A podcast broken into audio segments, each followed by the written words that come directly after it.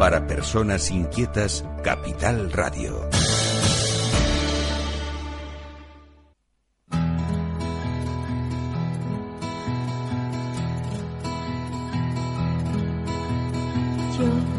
Yo, al verte sonreír, al verte sonreír, soy Comienza La Caja de Pandora, un programa especialmente dedicado al mundo de la discapacidad, el único espacio radiofónico que durante una hora habla sobre los problemas de aquellas personas que por una causa u otra han pasado a ser dependientes. Lo presenta y dirige Paula Romero. Buenos días, buenos días a todos, a los que nos escuchan de forma habitual y a los que se han incorporado hoy. Y en especial a la persona que tengo al otro lado del teléfono, porque hoy no tengo, hoy tengo el, el- el espacio lo tengo mm, vacío, solo estoy yo. Pero a través del teléfono, pues tengo a una persona que no la conozco personalmente, pero admiro muchísimo a ella y a, a toda su familia, a su pequeña familia. Ella es Elena Castelló. Hola Elena. Hola, hola Paula, hola a todos. Me alegro muchísimo que hayas podido mm, hacernos un huequito, porque sé que con todo lo que tú tienes de trabajo y demás, pues mm, la vida no la tienes que tener muy fácil. no, pero bueno. Bueno, yo quiero, yo quiero eh, reseñar que, bueno, no sé exactamente a qué te dedicas, Elena. Soy fisioterapeuta. Oh, pues una buena, una, mira, una buena labor, porque le quitas muchos, muchos dolores y muchas molestias a gente que viene en, en muchísimas ocasiones fastidiadas. Lo digo por, porque personalmente uso mucho ese tipo de, de, de terapias, ¿no? El que, Sí, que alguien sí. te, te dé un masaje para que se te quite esas contracturas y demás. Me alegro, me alegro que tengas esa profesión porque es muy bonita además.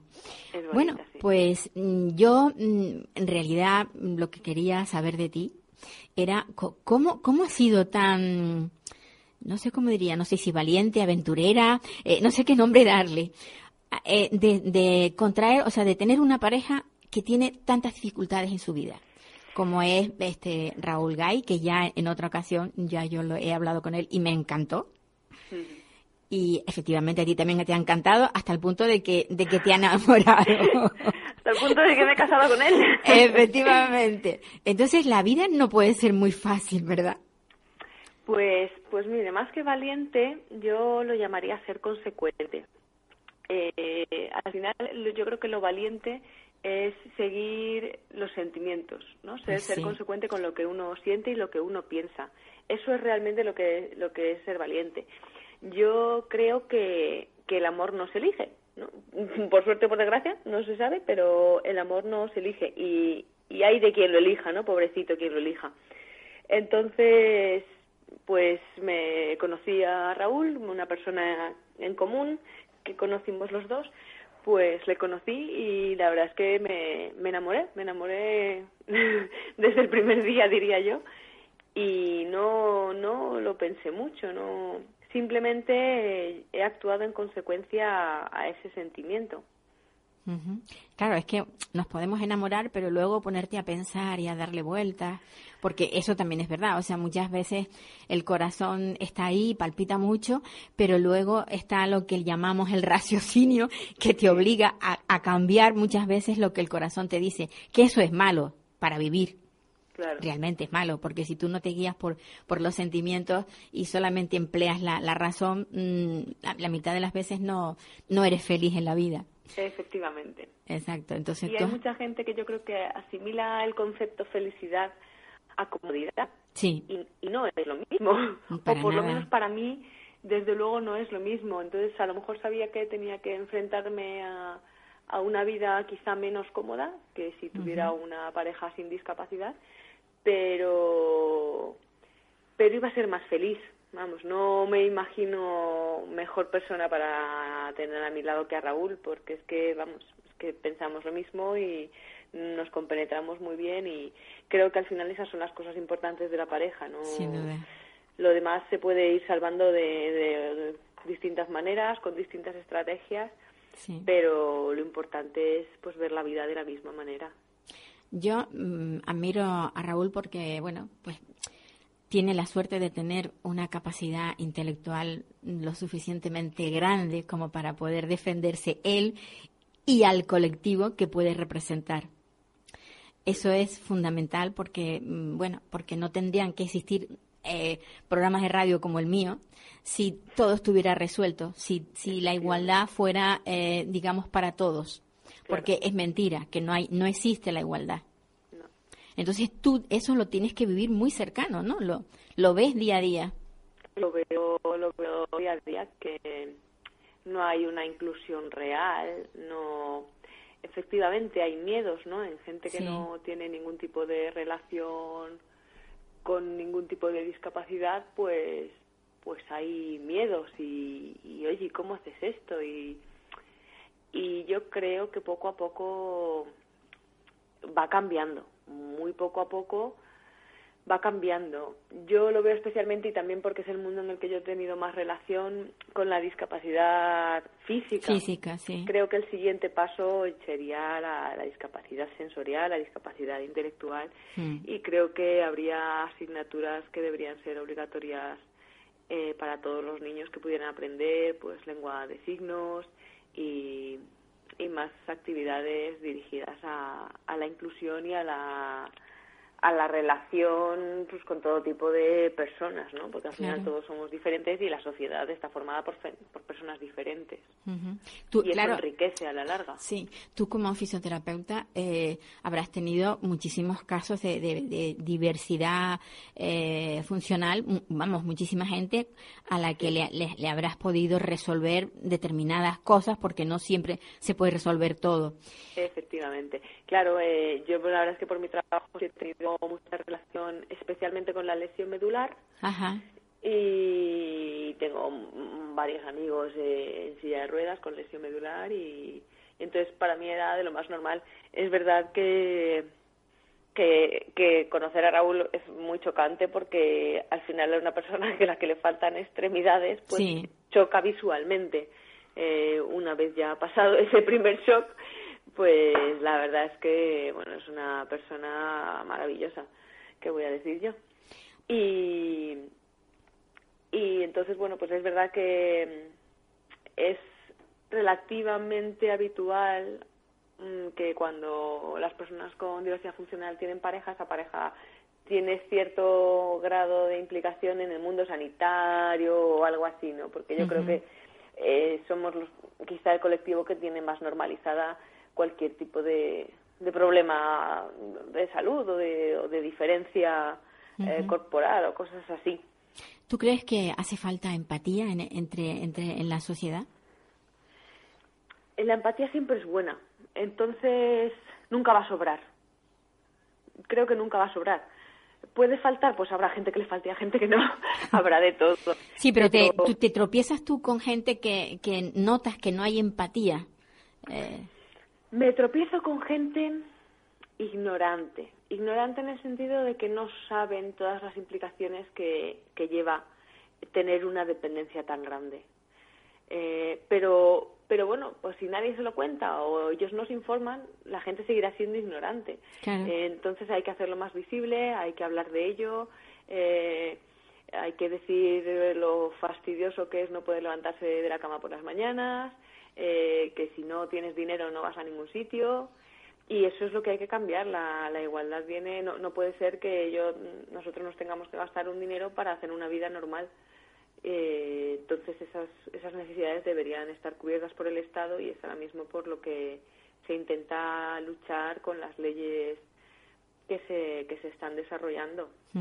Tenemos que intentar conseguir que todo el mundo tenga una asistencia personal que no le suponga un dinero simplemente para para un dinero extra de gasto simplemente para vivir. No para vivir mejor que nadie sino para vivir para levantarse de la cama pa, sí, exacto, exacto para cubrir las necesidades básicas. Las necesidades básicas sí, sí, sí. es que yo yo siempre lo digo mm, a, a veces da la sensación de que en una familia haya un problema de discapacidad es propio de la familia y no es cierto es un problema social. Efectivamente pero no, pero no, yo creo que no, todavía eso no se ha interiorizado en los políticos, por ejemplo, que son los que nos manejan y manejan los dineros, ¿no? Hmm. Sí, no, y además no, no sé, no son conscientes que, que bueno, que el día de mañana pueden ser ellos, que a cualquiera te puede tocar. Sí, sí, sí, sí. Eh, cualquiera puede tener un hijo con algún problema, puede ser atropellado y quedarse en una silla de ruedas. Eh, todos envejecemos, porque eso por ahora sigue siendo un hecho, y puede ser que nos volvamos dependientes en mayor o menor grado. Claro, claro. Y, y bueno, pues hay cosas que, bueno, están contempladas, pero hay otras cosas que aún falta mucho, mucho por hacer. Hay que luchar Eh, mucho. desde la educación y desde la asistencia y Mm. Tienes una niña preciosa, sí, Vega. Vega es muy bonita, Es un año muy ahora. linda, muy linda, muy linda. ¿Cómo te atreviste? O sea, tienes ahora una doble carga, sobre todo ahora porque la niña es muy pequeñina. Después, Sí. después a lo mejor hasta puede ser partícipe, ¿no? De lo que, Sí, de lo sí, que haya en casa. Pero ya, es- me ayuda, ya me ayuda por las noches a, a quitarle las órtesis a Raúl. Hace lo que puede, tira de los velcros ahí la Ay, pobre. qué. Sí, sí. Es muy linda. ¿Qué, qué tiempo tiene ya? Ahora tiene un año. Y, Ah, bueno. es verdad, pues es verdad que la maternidad yo creo que siempre es dura y siempre tiene sus momentos de soledad. Y, y con una con una pareja con discapacidad al lado creo que eso se, se incrementa. Eh, nosotros tenemos la grandísima suerte de, yo cuento con mis suegros eh, que está, que, nos- que me ayudan muchísimo con, con la pequeña y bueno, lo cierto es que su padre también ayer se la llevó de paseo Sí. con, con una mochila porteando, así que también hace, vamos, todo lo que puede y más, Y más, todo sí. lo intenta. Pero bueno, pues tiene sus tiene sus momentos, tiene sus momentos duros como como todo el mundo. Vosotros tenéis una, una web donde colgáis, mm, entre comillas, la historia vuestra. No es, no es que sea toda, pero hay cosas que además son muy, muy didácticas. Vi, vi cómo se quitaba la, el, el jersey, bueno, el jersey no, una camiseta, una camiseta Raúl, y me encantó. Digo, esto tiene que verlo mucha gente porque tiene que darse cuenta de que cómo a determinado problema se le puede aplicar determinada forma de, de resolverlo. Entonces tú decías, no sé si vi algo así como que tenía la camiseta llena de, de, de- Agujeros. de enganchones, de agujeros. Digo, claro, si es que tiene que tirar de la boca para, con la boca para que- dientes, claro. claro, claro. Entonces, mm, y me gustó muchísimo, me ha encantado porque mm, creo que eso es lo que tiene que ver el mundo, o sea, que las cosas, cuan- por muy complicadas que sean, hay solución. Mm. Y lo estáis, lo estáis demostrando. Sí, la verdad es que, eh, bueno, cada uno se busca sus mañas y creo que, entre comillas, haber nacido de determinada manera te hace apañarte mejor a que si en algún momento de tu vida te surge ese problema, Claro. porque porque bueno, no has conocido otra cosa y tienes que hacerla, tienes que hacer distintas actividades y te buscas las mañas, eh, te intentas apañar con todo lo que tienes a tu alrededor, ya sea el pomo de una puerta o, o algún sí. tipo de palo o de una mesa, lo que sea. Hay que, hay que apañarse. Hicimos el canal de YouTube, la verdad es que lo llevábamos hablando mucho tiempo, pero con el nacimiento de la pequeña no tuvimos tiempo, la verdad es que fue todo un poco precipitado y bueno, mm, este verano dijimos, venga, pues vamos a hacer algún vídeo y, y a ir colgándolo. Y lo cierto es que nada, lo, como lo tenemos ahí, pero para de vez en cuando. La verdad es que últimamente no le hemos puesto mucha actividad. Pero a mí a veces me, me veo en situaciones en casa, ¿no? Que siempre pienso, si tuviera ahora mismo una cámara grabando, eh, la gente alucinaría. lo pienso muchas veces Claro, claro que sí. pero claro no no la tengo no la tengo y además claro en esos momentos no me da para coger el teléfono y ponerme a grabar porque no no ni no lo tengo a mano o no o no me no me faltan manos vamos realmente es muchas veces es que me faltan manos Sí, sí. pero sería curioso porque bueno la, la no no se dan no se dan cuenta no la, la gente no piensa lo que hay en la intimidad de cada casa eso ya Sí. pues cada uno se apaña pero es verdad que que se dan situaciones grotescas otras divertidas pero y con un bebé pues en medio pues es también todo un poquito más complicado. Más complicado. Pero de todas maneras habéis creado unas habilidades muy grandes para resolver las cosas que tenéis. Y yo creo que eso es, eso es lo importante. Creo que la, la inteligencia la, la, tenéis muy, muy a flor y constantemente. no otra. Claro, porque para, para, hay que ser creativo, ¿no? Y la creatividad tiene que tener un, un grado muy grande de inteligencia para poder manejarte y hacer determinadas cosas. Eh, eh, ¿Te gusta mucho el tema de, del portar, el porteador, o sea, el, llevar a tu cría? Eh, eso ahora se está fomentando muchísimo, porque además se ha demostrado que a nivel cognitivo le viene muy, muy, pero que muy bien al, bebé. Sí, sí, sí, está. lo bueno es que la ciencia va avanzando en todos los campos y la ciencia perinatal está demostrando que el contacto del bebé con la madre sobre todo con otra persona de apego es muy muy muy importante para el desarrollo cerebral. Al final somos el animal que nace más inmaduro y necesitamos un periodo de extragestación eh, aproximadamente de nueve meses. Y y la verdad es que es muy importante el porteo ergonómico dentro de además la crianza la crianza con apego que podríamos llamar o la crianza en brazos pues es muy importante porque si dependiéramos solo de los brazos, pues uno acabaríamos todos con tendinitis y, y dos no podrías hacer ninguna otra cosa. Y es verdad que en la sociedad en la que vivimos todo va demasiado deprisa para la crianza, eh, pues hay veces que no podemos dejar de hacer cosas. Y entonces la manera es agarrar un fular, una mochila ergonómica o una bandolera y atarse al bebé a la espalda o al pecho y poder ocuparte de otras cosas y tener las manos libres. Es una maravilla, a mí me encanta. Los bebés se tranquilizan muchísimo claro, claro. su mamá, con su papá. ayer ayer se, se la llevó Raúl y vino a casa dormida. Entonces es, es realmente importante y yo creo que cada vez efectivamente la gente le da más importancia y se informa mejor, empieza a usar mochilas realmente ergonómicas, porque hay algunas que no lo son. Y, y además aquí en, en Zaragoza tenemos a un grupo de, de mamás y de papás bastante implicado en el porteo y hacemos actividades, hacemos quedadas, hemos hecho un calendario solidario para una asociación que trabaja con, con prematuros. Así que, que bueno, pues también es una forma de, de unir eh, a gente en la misma situación, a gente pues con, con bebés y compartir experiencias de, de, maternidad y paternidad y no sentirte tan en soledad, que es a lo que nos aboca esta sociedad tan consumista y capitalista a la que pues estamos llegando. Desgraciadamente es así. Pero fíjate qué curioso, ¿no? Porque esto que nosotros estamos haciendo ahora ya lo hacían en, en, en África, las mujeres eh, llevan toda su vida haciéndolo. Sí, sí, sí. Y es una y, además ellas lo llevan como bueno, como que como que forma parte de su vida. Hasta que el crío empieza a caminar, lo llevan colgado, ¿no? Colgado, claro, claro. Entonces, seguramente aquí también se haría hace muchos años y luego se debió poner de moda los carros y nos quedamos con el carro. Pero creo que poco a poco estamos volviendo a, a llevarlos encima, poquito a poco.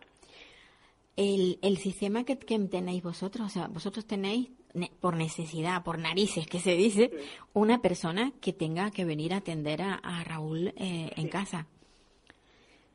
¿Y eso corre a, a, cargo vuestro o hay algún apoyo económico de alguna institución? Porque... Una parte corre a cargo nuestro y otra parte viene de un, de un apoyo de un dinero que cobra Raúl, pero no lo cubre todo, claro. Claro, ese es, el problema, que la necesidad pues es muy grande. Bueno, yo espero que Raúl, estando donde está ahora mismo como diputado, consiga muchas cosas para, para las personas, para este sector que está un, bastante abandonado. Yo digo un pelín, no, bastante abandonado. Bastante abandonado en, en todos los aspectos, o sea, en toda la gama de, discapacidad. Fíjate, mm, hemos tenido que ver a un, a un cocinero que se mete en un lugar eh, para saber que a los, a los ancianos se les da mal de comer y, y a nadie le importa eh, hay, hay tantas cosas de este tipo que suelen pasar y que están ocultas y que, y que bueno, que deberían de salir a la luz porque, porque son ciudadanos como todos nosotros y parece que son de otra clase por el solo y simple hecho de no tener las mismas capacidades. Entonces, bueno, un poco, yo creo que es doloroso en el fondo. Hay, hay mucho que hacer todavía y, y, y, muchas más personas deben entrar, muchas más personas con distintas discapacidades mm. deben entrar en el mundo político, participar de alguna manera. Eh, Raúl se ha reunido con muchos colectivos, incluso con personas individuales, simplemente porque, claro, él tiene una, una discapacidad, pero hay muchas. Y, y, cada persona es un mundo. Sí. Y es necesario hablar con mucha gente para hacerse un, un cuadro completo de, de toda la discapacidad. Eh, entonces, está luchando mucho, pero también se está llevando muchas bofetadas. No, no es nada fácil. No, no, creo, no creo que sea es fácil. Nada fácil meterse ahí y ponerse tanto. Y, y mira que tiene poder de convicción, ¿eh? porque lo he oído hablar y me gusta mucho. Sí, sí, bueno, eh, porque él cree, porque cree en lo que dice simplemente y porque como lo ha vivido, ha vivido el no poder ir a la universidad, y ha tenido que estudiar por la UNED porque no tiene otro remedio. no quiere que otros vivan eso, quieren que tengan la opción de poder ir a la universidad. Como ha vivido el que tengan que atenderte durante muchos años tus padres, incluso cuando ya tienes a lo mejor 30 años, y oye, pues a lo mejor un día estás de mal humor con tus padres y no te puedes mover y te, te están comiendo la oreja y no te puedes levantar y largarte y dar un portazo. Pues, pues, eso tampoco, pues eso tampoco es bueno. Al final, el no contar con una asistencia personal lo que hace es, mm, fastidiar las relaciones de familia. También, también. Creo yo. Sí, es, y la gente no se da cuenta. El problema es un poco eso, que mm. ah, no pasa nada, ¿no? Eh, dan por hecho que se apañan de cualquier manera y, basta. Y no, hay que hacerlo más visible y hay que luchar eh, porque todo el mundo tenga derecho a llevar una vida, una vida digna y que las actividades básicas de la vida diaria estén cubiertas eh, por profesionales pagados por el Estado. Ese es el objetivo primordial. Sin duda, sin duda. Y que bueno, y que cada persona pueda tener la vida eh, que, que, o sea, que lleve con la edad porque tampoco puedes tener una persona, como decías tú, de 30 años, siempre dependiendo de unos padres, cuando en un momento dado podría estar en otro lugar y teniendo sus propios intereses y su propia vida, pero... Efectivamente. Eh, es complicadísimo. En fin, no sé, yo no sé si esto cambiará o no. Mm, desde aquí estamos constantemente luchando por ello. Llevamos pues este es el octavo el octavo año que llevamos eh, tratando de que de que la discapacidad tenga voz. Y necesitamos personas como tú también.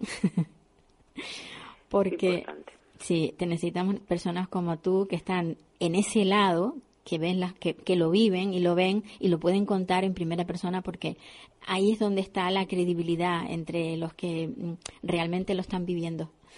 Y yo estoy encantadísima, Elena, de poder haber hablado contigo. Mm, me ha gustado muchísimo Muchas gracias, Paula. Te admiro un montón y a Raúl también le das un abrazo muy grande. Y dices tú, mm, cuando comentabas de Raúl, cuando lo ves choca, pero ¿sabes qué te digo? Que automáticamente solo le miras a la cara porque yo creo que es tan expresivo.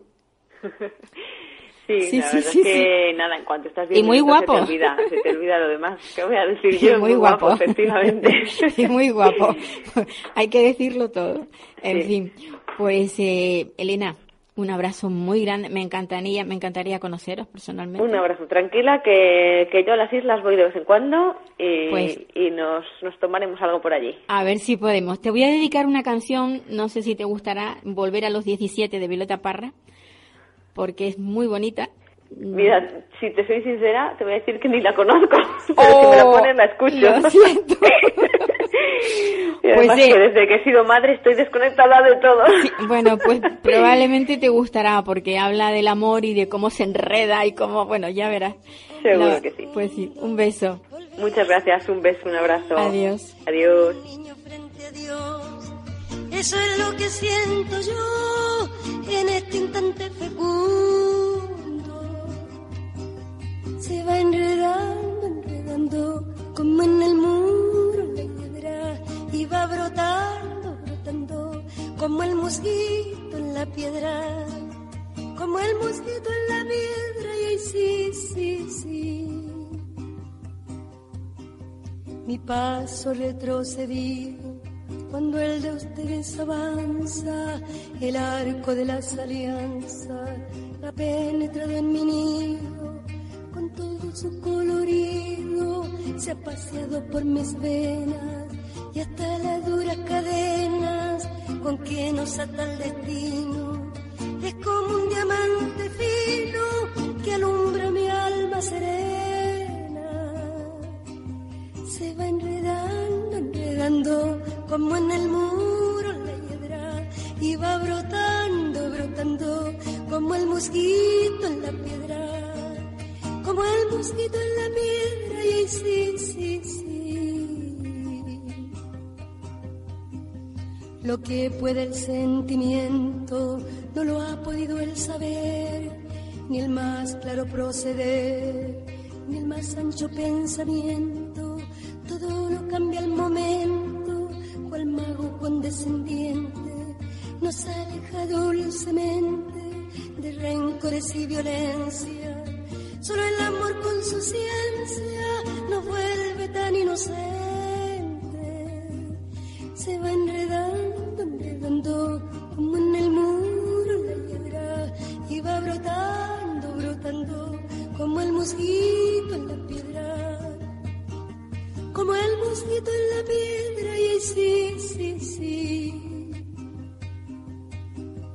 El amor es torbellino de pureza original hasta el feroz animal susurra su dulce trino detiene a los peregrinos, libera a los prisioneros, el amor con sus esmeros, al viejo lo vuelve niño, y al malo solo el cariño lo vuelve puro y sincero.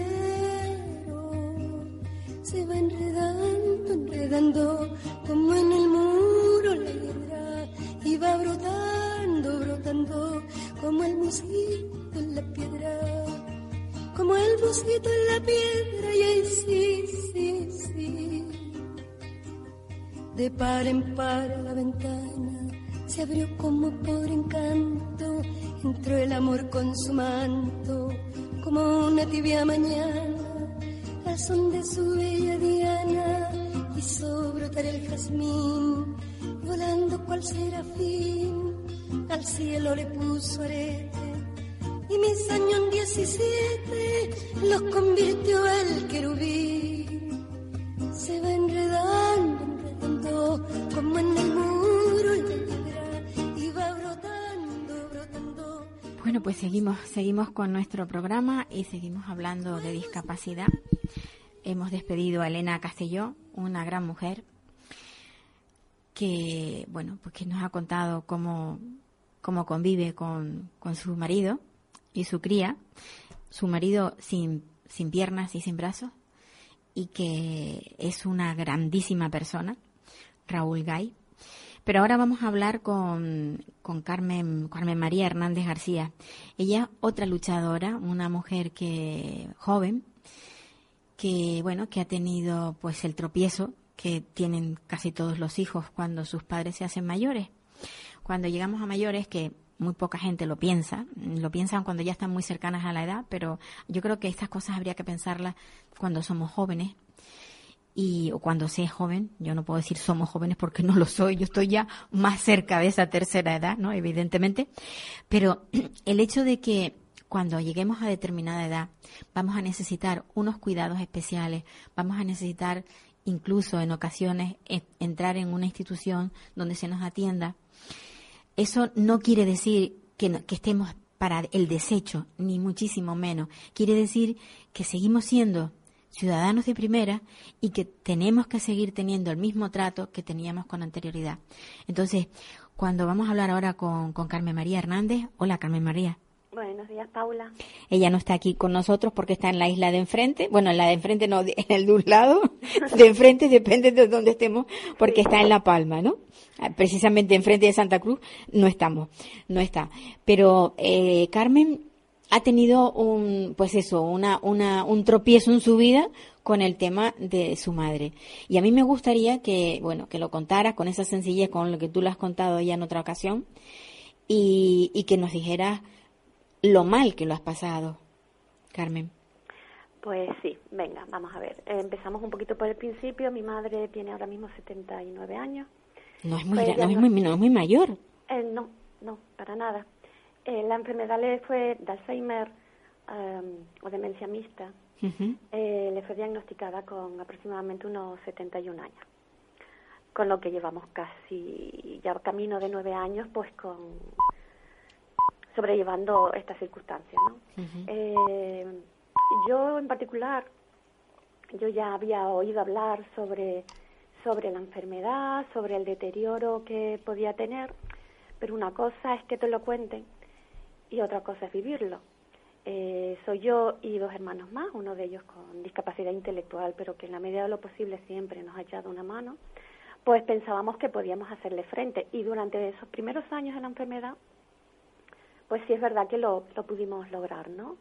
Eh, podíamos salir con ella a todos lados, se sentaba con nosotros a la mesa y en esas continuas pérdidas de, memoria y de vida que ella había tenido, pues a veces hasta nos reíamos porque digo, no podemos estar eh, llorando todos los días por cada uno de estos detalles, ¿no? Eh, de pronto, pues la enfermedad no, no, no tiene tregua. Pues empieza pues a, deteriorarse de forma mucho más rápida, de eso hace aproximadamente unos dos años, donde ya pues empieza a bajar de peso, eh, tiene muchísima dificultad para caminar, eh, pues acaba sentada y, y, y ya por último pues encamada, ¿no? Ahí es donde realmente se empieza a pasar mal porque vemos que no tenemos todos los recursos necesarios para poderla atender en la casa en la medida de que ella esté lo suficientemente bien atendida y al mismo tiempo que nos hubiese a nosotros permitido continuar, entre comillas, con nuestras vidas, ¿no? Eh, en ese momento yo dejo de trabajar, mis otros dos hermanos ya estaban, están, trabaja, están trabajando y a partir de ese momento pues yo ya me quedo en casa a cuidarla como cuidadora principal, además uh -huh. de, de, tutora legal que soy de ella, porque también hubo que inhabilitarla, ¿no? Administrativamente. Eh, durante ese año y medio, pues claro, pues este último año y medio surgen incluso ofertas de trabajo a las que tienes que renunciar porque no me dan eh, la suficiente liquidez económica para yo eh, contratar o poner a alguien en mi casa unas horas para yo poder salir a trabajar. O ¿no? compatibilizar tu cuidado, tu, tu trabajo sí, como cuidadora habitual y el trabajo que tendrías que desarrollar fuera, e claro. Efectivamente. Uh -huh. Entonces, pues bueno, pues se tienen las ideas claras, continúo, y es ahí donde empiezan a flaquear no solo las fuerzas físicas, sino también el desgaste emocional, que es enorme. Eh, nosotros solicitamos hace año y medio, un poquito más, la ayuda a la dependencia. Mi hermano mayor, Carlos, el que, es el que se encarga un poco de la logística, ¿no? La solicita, quiero recalcar aquí directamente, en la Consejería de, de, de, Dependencia y Discapacidad del Gobierno Autónomo, sin pasar por ayuntamientos, porque creo que así se, se abrevian los plazos. Y año y medio después, transcurrido un año y medio después, y a pesar de que la Administración está obligada a resolver en seis meses, pues ya se le concede el recurso a mi madre. En este momento mi madre está en el Hospital de Dolores, allí tiene celadores, eh, tiene enfermeros, tiene auxiliares y médicos las 24 horas del día. Eh, no puede ser depositado ese recurso en ese centro porque no está no está dentro de la red de centros que reconoce la Unión Autónoma para personas que tienen el grado de dependencia reconocido, con lo que en ese año de más que ha tardado, pues llega evidentemente tarde y mal. Eh, tarde y mal porque al fin y al cabo durante este último año ha sido el, agravamiento más importante de mi madre, ¿no? Y aunque haya llegado, pues después de tanto trabajar, luchar, pelear, reivindicar, presentar quejas, pues mmm, me pongo a pensar fríamente y no he conseguido nada. Eh, voy un poco en la línea de lo que comentabas, Paula, al principio, de que es verdad, son ciudadanos de primera, como todos los demás, pero sí es, sí es verdad que llegadas a este punto, cuando a una persona le toca la discapacidad, le toca ser dependiente, pues la administración no las trata como ciudadanos de primera. Está claro. En mi experiencia lo que veo es todo lo contrario. Ya son un estorbo, ya molestan. Porque si realmente fueran consideradas ciudadanos de primera, no habría que esperar para que los recursos llegaran en el momento en el que se necesita. Y no agua pasada. Y, las valoraciones, y las valoraciones. Porque estar, estar un año y tanto tiempo de largo. Para la primera valoración de grado tardaron unos seis meses. Y para el reconocimiento, después otros seis meses para, para hacer el informe PIA. Y seis meses después cuando le conceden el recurso. Aún llevando, porque, em, perdona, aún tú llevabas ya el, la documentación de, de la seguridad social de que tu, de que tu, de la afección que tenía tu madre. Sí, sí, sí, sí, sí O sea, que habían documentos acreditativos de que tu madre sufría una enfermedad. Efectivamente. No, no ellos no partían de cero, me refiero yo. En absoluto. Que, que son cosas que no se entienden, son cosas que no se entienden. Cuando nosotros presentamos la documentación, la presentó mi hermano en la consejería, eh, estaba acompañada por la documentación pertinente, aparte eh, del informe médico, donde ya se decía eh, la patología que, que, tenía mi madre y y que era una patología que desafortunadamente no iba a tener ninguna mejoría, sino más bien todo lo contrario. Durante todo este proceso, en ningún momento se nos ha reclamado que presentáramos ninguna otra documentación, con lo que desde el primer momento han tenido justo la información que necesitaban para emitir el informe y después el reconocimiento de grado y posteriormente el PIA.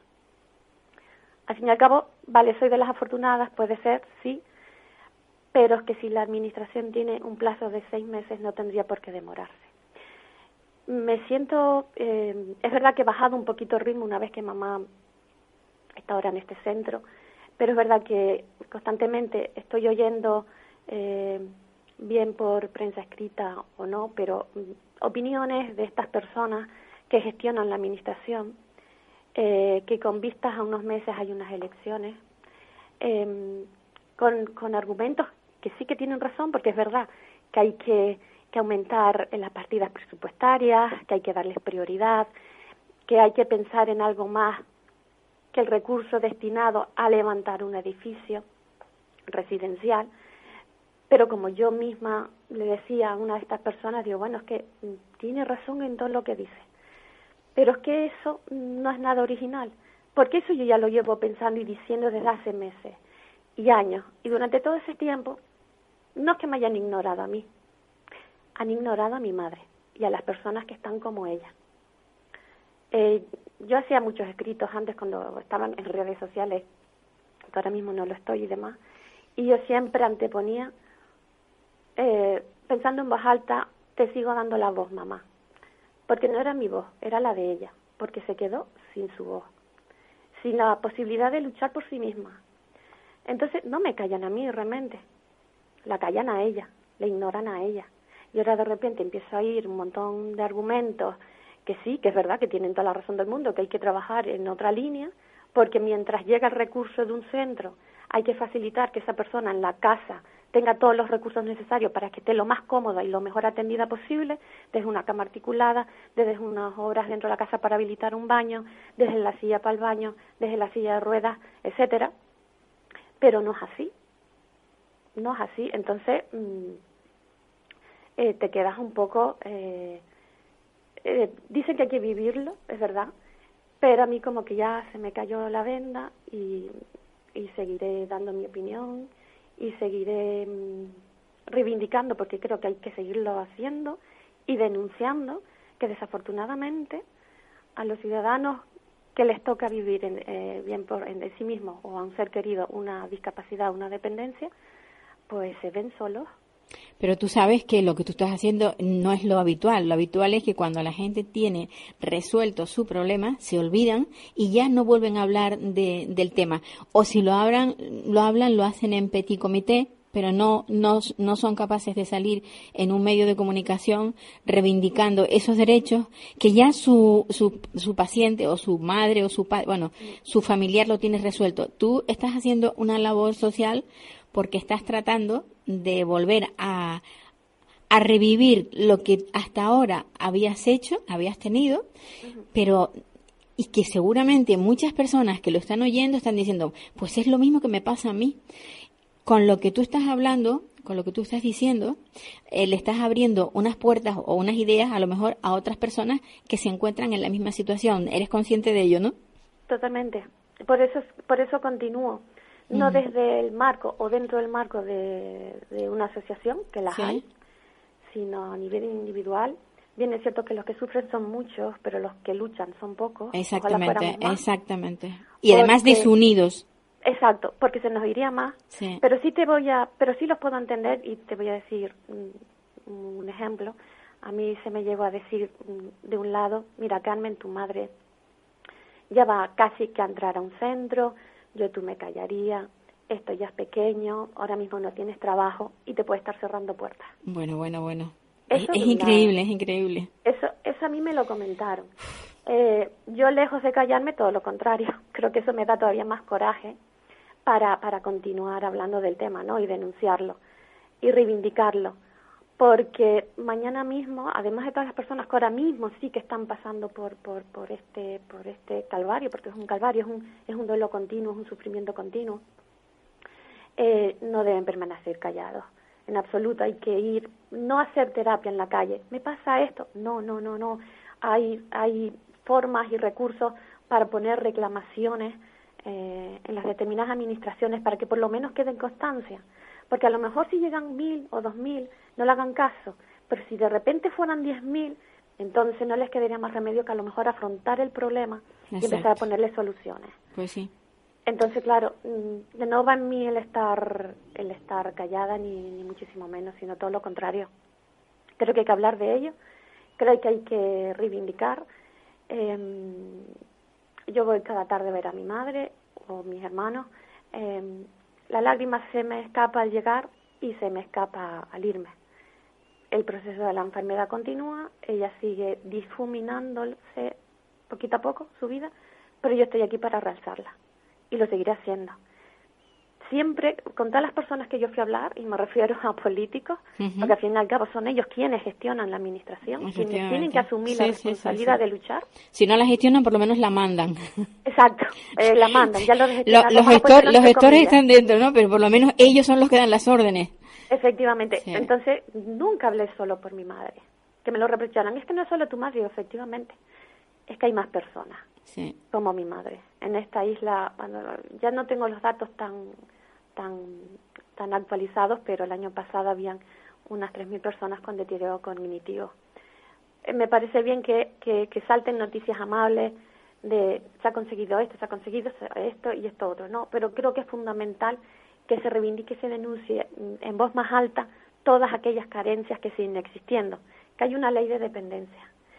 Y voy más allá se desarrolla porque hay un artículo, un título primero de la Constitución, unos principios rectores, un artículo 49-50, donde se habla precisamente de que los poderes públicos tienen, están obligados a todas estas personas con discapacidad y dependientes a darles todos los recursos que necesitan para que sigan siendo, y reitero tu frase, ciudadanos de primera en esta sociedad en la que nos ha tocado vivir. Luchado, he luchado por mi madre, pero es que mañana puedo ser yo misma y sí que me gustaría que esto avanzara y que, y que dentro de unos años mmm, personas que, que son cuidadores principales, que ni siquiera tienen tiempo para resolver el papeleo que requiere presentar una ayuda, uh, solicitar una, un reconocimiento de grada. Sí. Y una, una, cosa, Carmen, ¿tú, ¿tú has tenido que acudir a algún algún psicólogo? ¿Has tenido has tenido necesidad de terapia o, o eres tan fuerte y tan valiente que...? No, no, ni soy tan fuerte ni tan valiente. Eh, sí, es verdad que mm, yo, yo en particular, deberíamos haber ido todos en familia, pero bueno, yo sí, yo sí, sí estuve yendo a, ¿Recurriste a, una psicóloga. Sí, sí, porque llega un momento en que mm, hay que aprender a vivir. Al principio, cuando empieza la enfermedad, la mejor opción es incluirla dentro de tu rutina propia. Efectivamente. Porque si lo ves como algo excepcional, mm, no puedes hacer nada, no te dejas seguir. Sí. Lo que pasa que, claro, después con el agravamiento, el ver lo que se limita a tu libertad personal, eh, incluso en el campo laboral y demás, es verdad que hay, se difumina su vida y se difumina también la de, de aquellas personas que están alrededor cuidándola. Exacto, exacto. En una enfermedad tan, tan específica como es el Alzheimer o, cualquier otro tipo de demencia, ¿no? eh, que todas tienen desgaste emocional. Y entonces sí es verdad, eh, sí, sí es verdad que he tenido que pedir, he tenido grandes amigos a mi lado que sí que me han apoyado, que me han dicho pa'lante, mm, una familia que, cada vez que tomábamos una decisión, sobre todo a la hora de dar la cara, de, de dar visibilidad a mi madre en los medios de comunicación y demás, mm, siempre estuvieron de acuerdo conmigo, adelante Carmen, hazlo, desde la educación.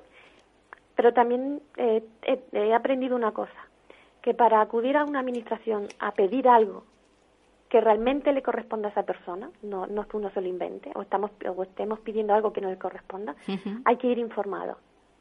Porque es la única manera de que no te tapen la boca o que te hagan creer que estás pidiendo algo que no te pertenece. Que estás mendigando. Exacto, sí, porque a veces la primera la sensación contacto que yo tuve con la administración en este sentido fue de hacerme sentir como que estaba mendigando algo que a mi madre no le correspondía. Y son personas que han cumplido con su con sus mm, responsabilidades, con sus deberes. Sí, con sus obligaciones de, ciudadano, pero que luego la, la sus derechos. Claro, claro. No se les dan con la misma facilidad. Exacto. Con la que ellos han cumplido durante toda una vida mm. eh, con, con la sociedad en la que les ha tocado vivir. Mm, que sí que hay muchos avances, pero en este sentido estamos desde vergüenza. Es que no encuentro otra palabra y me temo que en los próximos meses voy a seguir oyendo ideas que no son originales, reitero, son pensamientos que, la persona que la toca vivir una situación de esta de cerca ya ha tenido, no son ni siquiera originales, simplemente es porque con sentido común, desde el sentido común de cada persona, se llega a la conclusión de, la, de una serie de recursos que se necesita, aparte del residencial, otros que tienen que haber previos para eh, facilitar la vida de esas personas en el hogar que lo ideal es que ojalá yo hubiera podido seguir manteniendo a mi madre en mi casa, en su casa, no en la mía, en su casa. Sí, pero eh, con, con una con unas condiciones similares a las que tiene a ahora las que tiene ahora mismo. Y con y con cuidadores. Claro, es que si te pones a pensar eh, no es un cuidador solo, es que eh, son 24 horas y en esas 24, hay que hay que dividirlas como mínimo en tres que es lo que hay en cualquier centro, ¿no? Hay, hay tres turnos. Sí, hay tres turnos mañana, claro, tarde y noche. efectivamente. No, bueno, cada, no, cada ocho horas. Exacto, sí. Para que la persona no esté desatendida, porque en cualquier momento, incluso durmiendo, puede tener algún problema y que hay que resolverlo. O cuando no duerme. Efectivamente. Llegaba la noche y no dormía. En casa de mi madre estuvo muchísimas semanas. Con insomnio. Hasta que conseguimos descubrir un poco la magia del medicamento que la hacía dormir, que no dormía con lo que tratábamos un día con otro sin apenas descanso. Claro, claro. Eh, entonces, claro, mm, voy a poner, sí me gustaría comentar un ejemplo de, porque las personas que estamos viviendo una situación así no podemos vivir de expectativas, necesitamos vivir de hechos. Y hace dos años, fue en el 2016, quiero recordar, eh, justo detrás del antiguo hospital Las Nieves aquí en La Palma, eh, se levantó un edificio que es para personas, centro de día para personas con Alzheimer eh, y otras demencias, ¿no? Eh, 2016, sí, por el Día Mundial del, del, Alzheimer, no estoy yo muy de acuerdo con, con los días mundiales. A mí tampoco, a mí tampoco me gusta, a mí tampoco no, me no me gustan porque es que la persona que lo vive, lo vive los 365 días. Efectivamente. Pues hay muchos eventos, ¿no? Entonces, eh, la consejera del Cabildo Insular, que ese centro iba a estar próximamente abierto, que se iba a abrir una partida presupuestaria que cualquier persona mm, puede ver y seguir viendo en el portal de transparencia del Cabildo Insular, pues ese centro sigue sin abrir. Y eso fue el 2016. 2016. Solo hay que tirar de hemeroteca, o sea que tampoco me estoy inventando nada porque fue algo que denunció mm, unas semanas después otro político, ¿no? Eh, y sacó una nota de prensa, un artículo, eso hay que tirar de meroteca para, para ver lo que es así. Y a día de hoy, dos años después, sigue cerrado. Ese, yo solo quiero lanzar y, y decir que para muchas personas ese centro de día llega tarde. Una, porque su deterioro mm, les va a impedir ir a un centro de día porque ya no tienen el perfil. Y dos, porque otras habrán fallecido por el camino. Sin duda. Es así de duro y pues así de crudo. Pues con lo que no se puede hablar alegremente sobre algo tan serio como es la discapacidad y la dependencia. Hay que respetar, eh, como le decía yo el otro día también una persona, digo, sí, mm, dependientes sí, discapacitados sí, pero entendidos en el tema también. O sea, que no vengan a vendernos cosas que, no nos que no nos van a convencer, porque vamos bastante mucho más sobrados y mejor preparados que incluso que estas personas que lanzan esas ideas tan brillantes, que ojalá las, las llevaran a cabo, que es de lo que se trata, de que las lleven a cabo, no que la, hablen de ellas. No se, no, no se le puede es muy fácil, es muy fácil prometer, Carmen, es muy fácil prometer y luego eh, que la gente creen que nos olvidamos, pero no es cierto, no nos olvidamos. Las personas que vivimos este tema no nos olvidamos. Yo por mm. lo menos no, yo lo tengo a fuego en el alma Mm. Yo me imagino que yo soy la llorona de la casa y yo me imagino y todos me dicen Carmen digo bueno déjame vivir las cosas como sean eh, las, las despedidas con mi madre han sido continuas. Eh, me recordabas el otro día Paula que es verdad tengo recuerdos muchísimos compartidos con ella que será lo que me quede. Pero durante los años de su enfermedad pues han sido muchas las lágrimas vertidas y yo me imagino que la lloraré definitivamente y la dejaré volar el día que realmente ella falte y ya no esté a nuestro lado.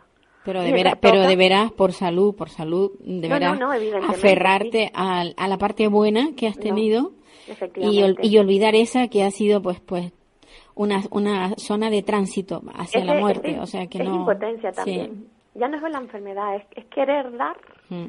darle y no poder no ver porque hay una administración que no, no está a la altura de las circunstancias. Pues sí, pues Carmen, eh, me ha encantado muchísimo hablar contigo. De verdad que admiro tu entereza y sobre todo el, el, el querer seguir ahí mm, de alguna manera apoyando y ayudando a otros que están en el comienzo, porque ya tú esos pasos ya los has dado.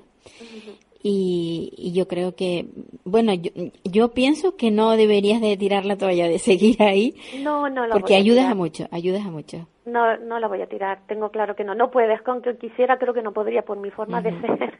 Y si te, y si, y si te, y si te sumaras a alguna asociación a la que, a la que le pudieras dar pues apoyo y sobre todo ideas, porque ideas no te faltan, ¿no se te ha ocurrido? Eh, no existe, de, momento no veo no hay ninguna, adecuada. Un colectivo que pueda. No, porque vale que el colectivo tiene que ofrecer recursos, que sí, y, pero creo que luego tiene que dar una imagen de denuncia. Y yo no la veo. Pues Carmen.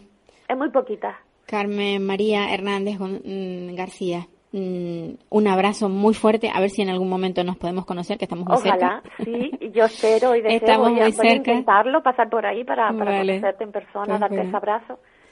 Y para lo que me necesites, para todo lo que quieras, aquí estoy. Pues muy, mm. muy, muchísimas Sigo dando la voz a mi madre y a todas aquellas personas que lo necesiten porque... Pues nada, ya se nos va el tiempo y, y, y, nos, y nos estamos despidiendo. Pues queridos oyentes, ya nos vamos porque el tiempo es cortito, es lo que tenemos que espero que la próxima semana estén todos ahí, pegaditos al micrófono, digo al, al receptor, escuchándonos. Un abrazo a todos. Adiós, me voy a ofrecer con Me voy si hoy por fin pruebo el champán. ¿Puedo? No. Me voy, goodbye, olvídense adiós. Me voy con un suspiro y un adiós. Adiós. Capital Radio.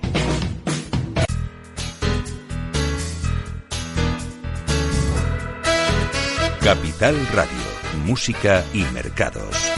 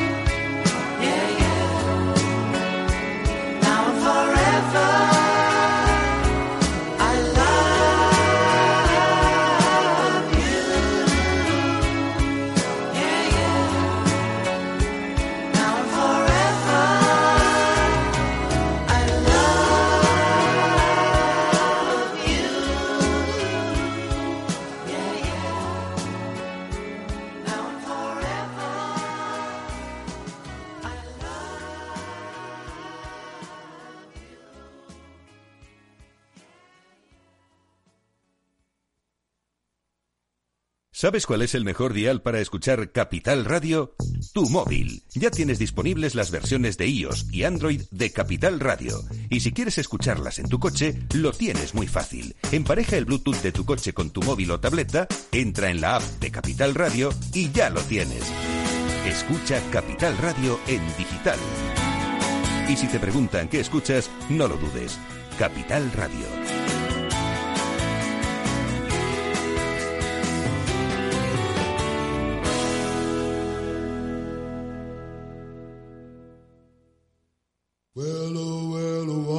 Whip, whip. Well, oh, well, oh, up, whip, whip, whip.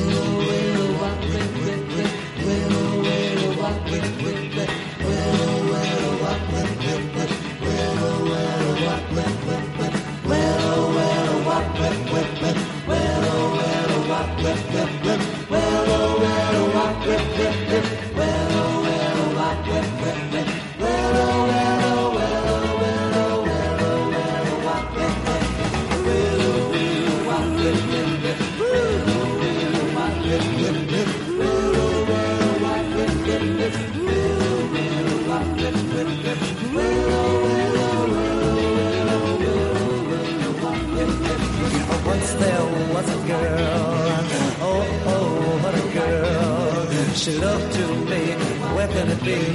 Where's your Cadillac car? A Cadillac car, Cadillac car.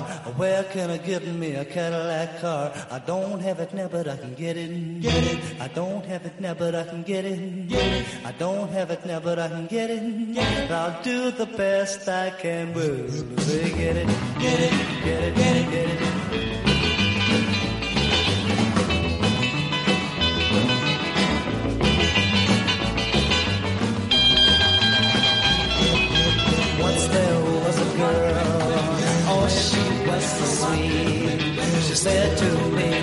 Where can it be? Where's your diamond ring? A diamond ring, diamond ring. Where can I get me a diamond ring? I don't have it now, but I can get it. Get it. I don't have it now, but I can get it. Get it. I don't have it now, but I can get it. Get it. I'll do the best I can. Well, say get it, get it, get it, get it, get it.